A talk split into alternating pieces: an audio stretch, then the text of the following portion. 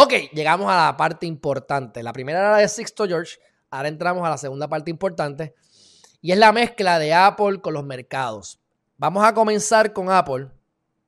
Porque esto es un ejemplo de muchas cosas que están pasando. Apple facturó 111 millones en estos últimos tres meses. Es lo más, lo más que han vendido en la historia de Apple durante la pandemia. La gente está en la casa, le están dando más prioridad a los artefactos electrónicos y tienen más cash por todos los chavos que está sacando, que si el PUA, que si el desempleo, que si los, los incentivos, que si los demócratas, los republicanos, la vaina, los préstamos, y se está gastando más dinero. Hay oportunidades y a eso vamos. Así que yo les pongo esto como uno de los muchos ejemplos de compañías que están haciendo récord en sus ventas.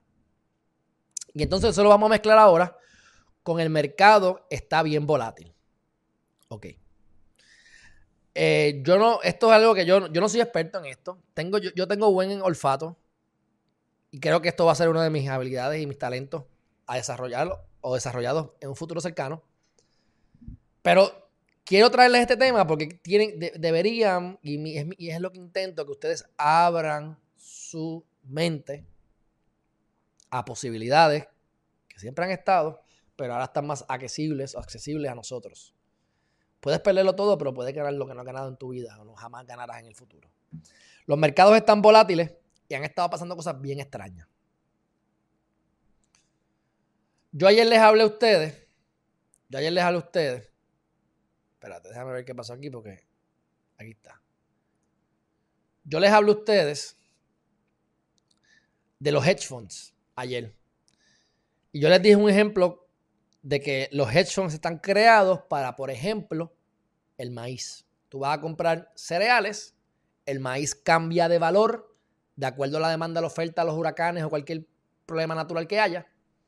Así que el valor fluctúa. Pero tú no quieres tener un, unos cereales que el lunes te, valgan, te, cuestan un dólar y, el, martes te lo vendan a 7 pesos. Tú quieres mantener un balance, tú quieres mantener un, el precio Así que tú apuestas. Y los hedge, hedge funds, entonces es un hedge. Pues yo apuesto, esto vale 4 pesos. Eh, yo apuesto, sí, yo, o sea, yo, yo apuesto 5 pesos. Si eso sube a 7, pues perdido o gané dos. Si bajó a tres, me ahorré. Tú sabes, la cuestión es que es una, es una apuesta que se pierde y se gana para tratar de mantenerlo en un equilibrio. El problema es que esto no genera economía. Así que cuando tú utilizas estos principios para cuestiones financieras, ahí es que ocurren todas las debacles y los problemas que han ocurrido en el pasado. Yo soy, yo, y, y, eso porque no se ha regulado. Y no las ha querido regular porque hay que meterle mano a Goldman Sachs, y hay que meterle mano a los grandes de verdad. O sea, o sea, eh, eh, qué sé yo, George Soros que tiene 25 billones de pesos, más o menos, un Bill Gates que tiene ciento y pico, 200, un Jeff Bezos. Sí, sí, sí, los más ricos del mundo. Pero Goldman Sachs es el papá, el mostrito al lado de ellos. Porque ellos son una persona. Ah, tienen 200 billones. Sí, pero Goldman Sachs, vamos a ver cuánto Goldman Sachs maneja. Vamos a ver cuánto Goldman Sachs.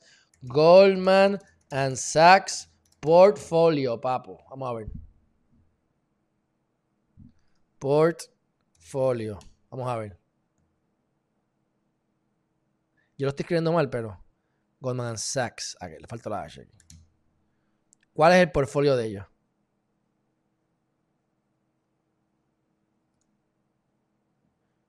Esto es improvisado, mi gente, pero quiero ver si puedo conseguir el, bueno, estas son las compañías en que invierten, pero yo quiero saber el valor. Ok, ok, ya vamos a buscar. Value. Vamos a ver, portfolio. Value 2021.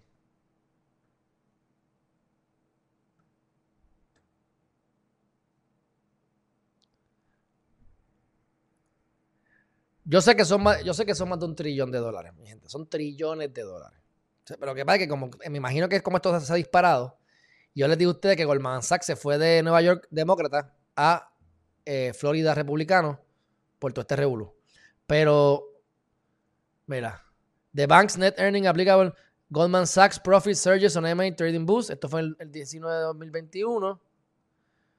Pero yo sé que ellos manejan trillones de dólares en assets. Así que cuando tú vienes a ver billones y trillones, pues estos son más grandes. Razón por la cual este, no regulan los hedge funds y este tipo de cosas. Ok, pues cuento lo hago corto. Normalmente las riquezas de los bien ricos, ellos no crean economía, volviendo lo mismo, y ese es el problema, ellos mueven economía. Por ejemplo, y les, voy a explicar lo que quiero, o sea, quédense conmigo, esto es importante. Viene un tipo y dice, yo voy a apostar 3 billones de dólares a que Puerto Rico va a mejorar la economía. Y voy a apostar 5 billones a que Puerto Rico va a, a, a perder. Se va a ir en quiebra. Yo vengo y, e inyecto 3 billones de dólares en la economía de Puerto Rico. ¿Qué ustedes creen que va a pasar si yo inyecto 3 billones de dólares en la economía de Puerto Rico? Pues lo que pasa es que mejora la economía. Le inyectas dinero, mejora la gente, gente gana más chavos, aumentan los precios, todo el mundo gasta más, hay, eh, todo el mundo está contento. ¿Y qué pasó? Gané la apuesta. Aparentemente, porque mejoró la economía. Pero como el dinero es mío, yo hoy decido sacarlo de todos los bancos de Puerto Rico y los voy a meter en los bancos de Suiza o de China o de otro lugar que no es ni Estados Unidos ni Puerto Rico. ¿Qué va a pasar ahora? Se acabó el dinero. La economía se desplomó. Yo aposté tres a que, a que iba a ganar y aposté cinco que iba a perder. Pero perdió. Yo lo manipulé. Me gané los cinco. Neto, dos. Perdí tres, gané cinco. Gané dos. Gané dos. Y así es. ¿Qué pasa? Cuando tú creas y generas valor y creas economía, santo y bueno, eso es lo que yo aspiro y lo que tú debes aspirar. Siempre creas valor para generar ingresos y mejorar la sociedad. Pero si tú lo que haces es transferir dinero, lo que estás es robando robando. Estás cogiendo dinero, estás, poniendo, estás sacando del bolsillo del pueblo y te lo estás metiendo en tu bolsillo. Dejaste el país pobre y tú sigues tranquilo. Transferiste dinero, no creaste dinero. Ok. Pues normalmente las compañías grandes, los hedge funds, se dedican a manipular la prensa, se dedican a hacerle creer a la gente, a, inversionistas grandes que deben invertir en ciertas empresas para que las acciones suban y bajen y ellos apuestan. Un hedge no es otra cosa que una apuesta. Pues vino esta compañía, esta compañía, que ahora se me olvidó el nombre, eh, déjame ver si está por aquí, hedge, head, déjame ver aquí. No sé dónde está la compañía, pero ahorita la digo. Este hedge fund apostó, apostó a que GameStop, GameStop, la compañía GameStop, iba a bajar el dinero, iba a bajar a 53 dólares o 55 dólares. Hace un año esto estaba en dos pesos o en un y pico la acción. Incluso GameStop ha cerrado, creo que cerró en Plaza de América y, y, uno de los problemas con GameStop es lo que estaba pasando con eh, Blockbuster no te adaptas. Y viene un Netflix que se adaptó o salió de la, de, la transformación del mercado y les comieron alga. GameStop tenía que ponerse a, vender videos online, no en las tiendas, como los CD. Se acabaron los CD. Ahora Apple Store, Sony Store o whatever store, Play Store, Google Store. Pero ¿qué pasa? Cuando ellos apuestan a que la empresa iba a que se iba a caer a X cantidad, hay una cosa que se llama Reddit. Y Reddit, Reddit es como un foro de mucha gente que tú hablas lo que te dé la gana. Entonces, normalmente, pues, ¿qué pasa? Los grandes transfieren la riqueza y los más chiquitos pierden. Todos los mortales. Perdemos. ¿Verdad? Ok. Esta es la primera vez que se ve que pasa al contrario. Que los chiquitos le quitan a los grandes. Y les explico sumamente volátil el mercado, sumamente peligroso, pero hay gente que se está saltando de chavo y este que está aquí se está montando en esa ola y yo no sé cómo diablo la voy a surfear bien. Comparto con ustedes esta información. a nivel general, porque yo no soy ningún experto en esto, ni estoy dándole un consejo. Estoy explicando cómo funciona esto para que ustedes comprendan y decidan qué quieren hacer. Entonces, dicen, apostamos a que la acción va a caer. Y cuando la gente en el foro ve eso, parece que se fue viral. Se juntaron un montón de chamacos chiquitos, gente que están ganando poco dinero, mil, dos mil, tres mil pesitos, y empezaron a invertir en la compañía para que la compañía no llegara a 55 dólares y entonces esa gente no vendiera un short sale y se saltara de chavo a cuesta del, del debacle de GameStop. La acción aumentó a 358 dólares. La compraste a dos pesos. Te saltaste, estás millonario. Metiste, vamos a poner que yo metí 10 mil pesos. A dos pesos. La acción. Son 5 mil acciones. 5 mil acciones que valgan ahora 400 pesos. 200 mil. De 10 mil a 200 mil es lo que me generaría con 10 mil pesitos. Ahora, vamos a ver cuánto está la acción ahora mismo. Game Stop Stock. 369. Estaba en 400 y pico esta mañana. Así de anormal está esto. O sea, yo pude haber invertido hace una hora y ahora mismo hubiese perdido un montón de chavos. Obviamente, si espero, subirá. Pero estaba en dos pesos hace poco. Ok. Volviendo acá. Pues entonces, lograron efectivamente no bajar la acción. El hedge perdió.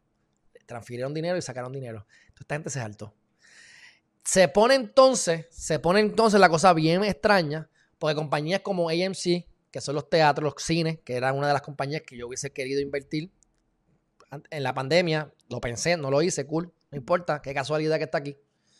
Porque yo sé que es una compañía sólida de, cine y es de las pocas que posiblemente no se vaya a pique. Pues también se fue por las nubes.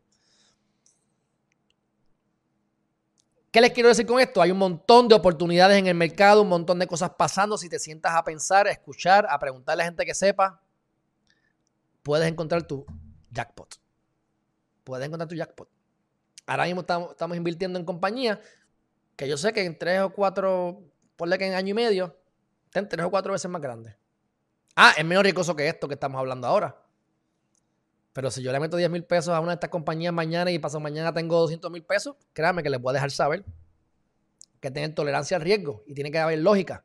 Pero esto es lo que está pasando en el mercado, que es raro y por primera vez es al revés lo que está pasando. Los chiquitos le están quitando a los grandes y me alegro. Pero ¿cuál es el problema? Compañías como Robin Hood, compañías como Robin Hood, que es la que yo estoy utilizando ahora mismo para invertir, van a hacer un IPO, Initial Public Offering. Pues esta gente está molesta, Dark Capital y otros tantas más. ¿Por qué?